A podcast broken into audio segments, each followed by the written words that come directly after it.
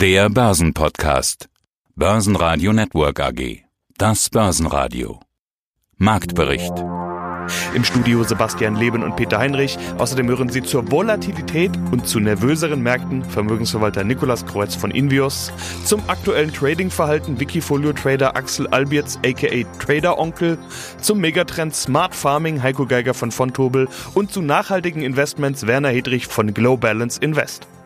Sie hören Ausschnitte aus Börsenradio-Interviews. Die ausführliche Version finden Sie auf börsenradio.de. Wenn Ihnen der Podcast gefällt, helfen Sie mit, abonnieren Sie uns und geben Sie eine positive Bewertung.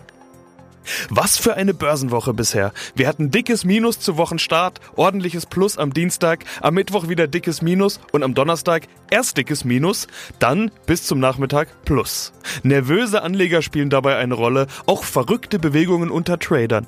Geholfen hat am Ende eine deutlich positive Wall Street, die unter anderem durch etwas bessere US-Erstanträge auf Arbeitslosenhilfe getrieben wurde.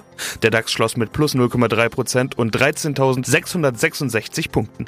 Der ATX in Wien verlor kaum mit minus 0,1% und 2.909 Punkten. Niklas Kreuz, CEO von Invios.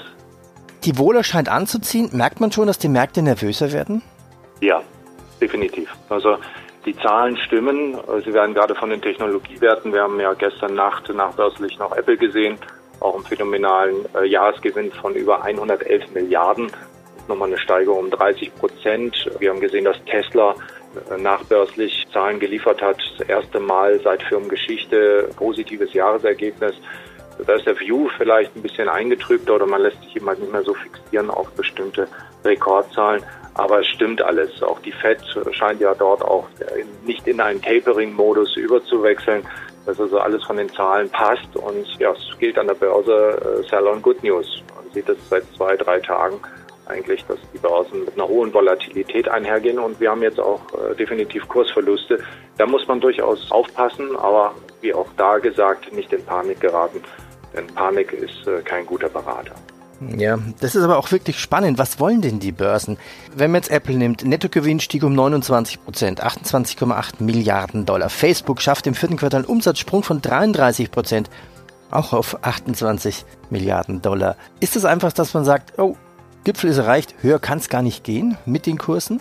Das ist unsere begrenzte Wahrnehmung. Wissen Sie, es gibt so viele Faktoren, die Börsenkurse beeinflussen. Das hat immer ein bisschen auch was mit Wellenreiten zu tun. Wir wissen nicht, wie die nächste Welle, wie groß sie wird. Wir wissen auch, dass gewisse Gesetzmäßigkeiten außer Kraft gesetzt worden sind durch die monetäre Seite, durch äh, die konzentrierten Aktionen diverser Notenbanken. Von daher können wir uns gar nicht äh, das nächste Limit so richtig vorstellen wenn die realwirtschaftlichen Daten dann auch anziehen und wir hoffentlich diese Pandemie, die, die Geißel der Menschheit, die uns ja wirklich derzeit wirklich auch äh, nicht klar denken lässt, äh, wenn das vorüber ist und das daraus, danach sieht es ja auch aus im, im Laufe dieses Jahres, dann muss man sagen, werden wir diese Börsenkurse, wie wir sie jetzt vor, als, als gute Einstiegskurse sehen. Das ist meine persönliche Überzeugung. Sehr interessant. Wie gehen Sie mit Apple, Facebook und Tesla-Aktie um? kaufen über einen breiten Index, also getreu dem Motto, nicht die Nadel im Heuhaufen zu suchen, das geht meistens schief und das ist auch eben halt mit einer extensiven Wahrnehmung verbunden, mit viel Arbeit, sondern dann kauft man sich einfach den S&P. Äh, wir wissen ja auch, dass äh, diese Werte durchaus in, in renommierten Indizes vorhanden sind und dann kauft man sich einfach den gesamten Haufen, statt die Nadel im Heuhaufen zu suchen. Mhm. Grundsätzlich also ETFs, kostengünstige Instrumente, mit denen Sie auch täglich, wenn dann notwendig, auch ein- und aussteigen können. Und dann kaufen Sie, wie gesagt, das in einem breiten Technologieindex bei den angesprochenen Werten, die auch eine stärkere Gewichtung haben, sowohl im S&P als auch in der Nasdaq oder selbst im Dow. Und äh, dann kauft man sich eben halt den Index ein über einen ETF. Hallo, mein Name ist Axel Albitz. Bei Wikifolio findet man mich unter dem Namen Trader Onkel.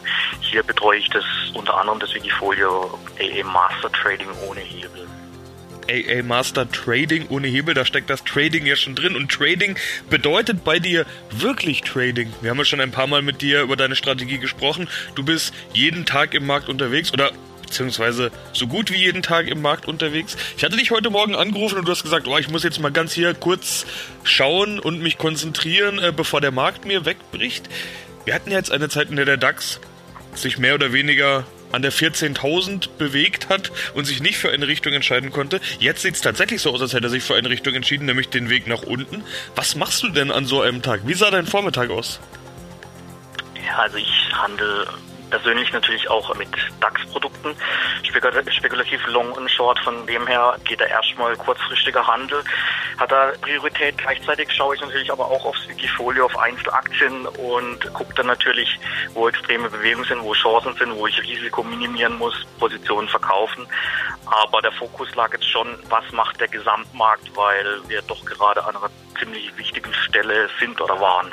Das heißt, hast du da tatsächlich reagiert? War das für dich ein handelsreicher Vormittag? Ja, definitiv. Also ich habe einiges im DAX natürlich gemacht, was mein Haupttrading-Markt ist.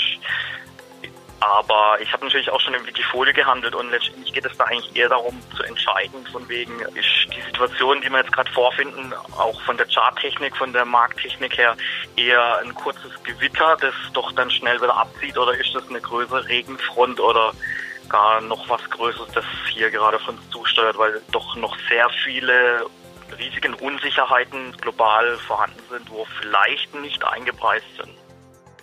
Stark beachtet waren die Jahreszahlen der Börsenstars Apple, Facebook und Tesla. Apple hatte in Q4 ein Rekordquartal hingelegt, die Aktie verliert dennoch. Hier werden wohl Gewinne mitgenommen, klassisches Sell on Good News. Facebook konnte auch Corona-bedingt weiter wachsen, die Aktie steigt, und Tesla erzielt 2020 erstmals Gewinn. 600 Millionen Dollar plus. Tesla hat rund eine halbe Million Autos verkauft. Zum Vergleich VW 9 Millionen. Der Ausblick enttäuscht und bleibt vage. Die Tesla-Aktie verliert. Weiterhin unglaublich volatil bleibt die Aktie von GameStop, in der sich Shortseller und Privatanleger gerade ein Armdrücken liefern. Zwischenzeitlich verlor die Aktie 64 Prozent, zu Xetra-Schluss waren es noch immer fast minus 30 Prozent. Bei uns war die Aktie der Commerzbank im Fokus. Der neue CEO Knof will 10.000 Mitarbeiter entlassen. Jede dritte Stelle in Deutschland soll wegfallen. Wie üblich sorgen solche Meldungen für Plus. Die Commerzbank steigt 6,2 Prozent. Im DAX waren die stärksten Gewinner Infineon mit plus 3,8 Prozent, Bayer mit plus 1,7 Prozent und Merck mit plus 1,6 Prozent. DAX-Verlierer waren MTU und SAP mit jeweils minus 1,2 Prozent und Schlusslicht Adidas mit minus 1,9 Prozent. Mein Name ist Heiko Geiger und ich leite den Zertifikatevertrieb bei Fontobel. Heute nehmen wir uns mal wieder eine ganze Reihe an Megatrends in einem vor. Es geht um Smart Farming. Smart bedeutet immer Digitalisierung und Technologie. Farming bedeutet Lebensmittel und Ernährung für eine wachsende Weltbevölkerung. Nächster Megatrend also. Und schließlich Ressourcen schonen. Also ist Nachhaltigkeit auch noch mit dabei. Herr Geiger, das klingt, als wäre das ein absolutes Zukunftsthema. Was steckt in das Smart Farming? Hinter Smart Farming steckt, wie Sie bereits gesagt haben, mehrere Megatrends. Zum einen sind es Anwendungsbereiche von Technologien und Dienstleistungen im Agrar- und Lebensmittelsektor mit dem Ziel, auf der einen Seite Kosten zu senken und eben auch Effizienz zu steigern. Gleichzeitig geht es in die Richtung Steigerung der Qualität landwirtschaftlicher Produkte und last but not least eben auch der Umweltschutz, natürliche Ressourcen bewahren und vor allem natürlich auch Verbesserung des Wohlergehens von Mensch und Tier. Also sind, sind mehrere treibende Kräfte, die hier zusammenspielen. Also Ernährung, Umweltschutz, nachhaltige Entwicklung. Und das zusammen definiert diesen Megatrend des Smart Farmings. In Ihrem Blog schreiben Sie auch unter anderem über die UN-Ziele bis 2030. Dort soll unter anderem der Hunger bekämpft werden. Bis dahin ist ja gar nicht mehr so viel Zeit. Kann man davon ausgehen, dass es ähnlich wie bei grünen Themen wie erneuerbaren Energien auch beim Smart Farming bald jede Menge Fördergelder geben wird? Das ist natürlich die große Frage. Ich meine, Leitbild sind sicherlich die Ziele der Vereinten Nationen. Man geht davon aus, dass die Weltbevölkerung bis 2050 auf 9,6 Milliarden ansteigt. Das würde im Umkehrschluss bedeuten, dass die globale Nahrungsmittelproduktion bis dahin um 70 Prozent steigen muss.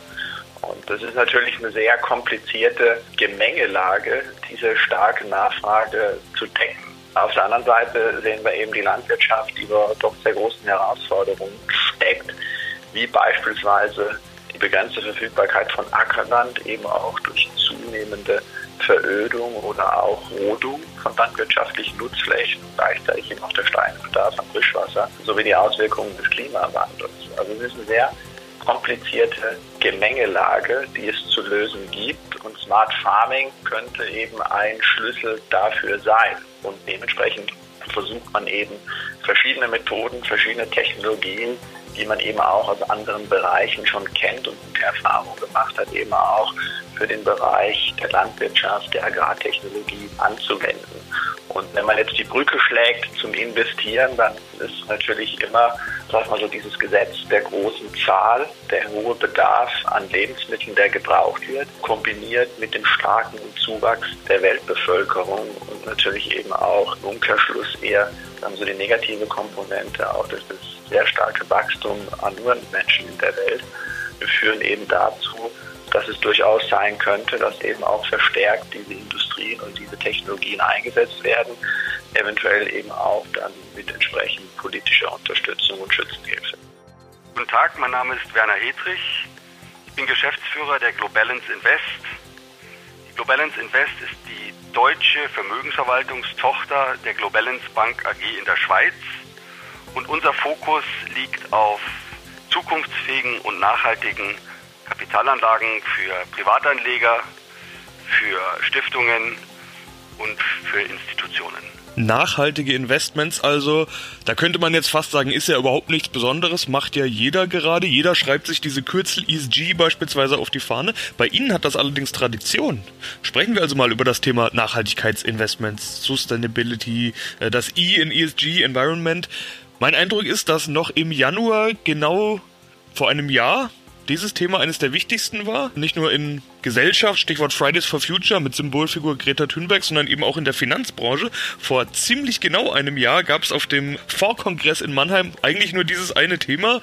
Dann kam ja bekanntermaßen Corona und hat alles da gewesen irgendwie um, umgekrempelt. Inzwischen höre ich aber vermehrt wieder diese Begriffe. Sustainability, Nachhaltigkeit, ESG, Klima, Umwelt und so weiter. Welchen Stellenwert hat das Thema für 2021 bzw. für die Zukunft im Generellen aus Ihrer Sicht? Der Stellenwert wird bleiben und er wird zunehmen. Und wir nehmen für uns vor allem unseren Track Record in Anspruch. Wir machen das seit 25 Jahren. Die Kollegen in der Globalance Bank in der Schweiz, in Zürich, haben vor 25 Jahren den ersten nachhaltigen Asset Manager gegründet, die Sustainable Asset Management, haben dann gemeinsam mit Dow Jones den Dow Jones Sustainability Index lanciert und das Thema bewegt uns als Teil des Anlageprozesses nunmehr seit mehr als 25 Jahren. Damals war es ein Asset Manager, heute sind wir Schwerpunkt Vermögensverwaltung und ich möchte eine Sache betonen an dieser Stelle. Wir machen unsere Überlegungen mit Blick auf Zukunftsfähigkeit und Nachhaltigkeit nicht zwingend nur aus ethischen Überlegungen heraus. Unser Ansatz ist ein ökonomischer und wir sehen einfach darin, eine ökonomische Notwendigkeit. Wer heute in zukunftsorientierte, zukunftsgerichtete und nachhaltige Anlagen investiert, wird langfristig erfolgreicher haben, wird weniger Risiken in den Portfolios haben und mehr Chancen an den Kapitalmärkten nutzen können. Das ist unsere Arbeitshypothese und der folgen wir nunmehr seit 25 Jahren. Deswegen glauben wir, dass auch in der Zukunft zukunftsgerichtete, zukunftsorientierte Portfolios ähm, besser abschneiden werden als konventionelle.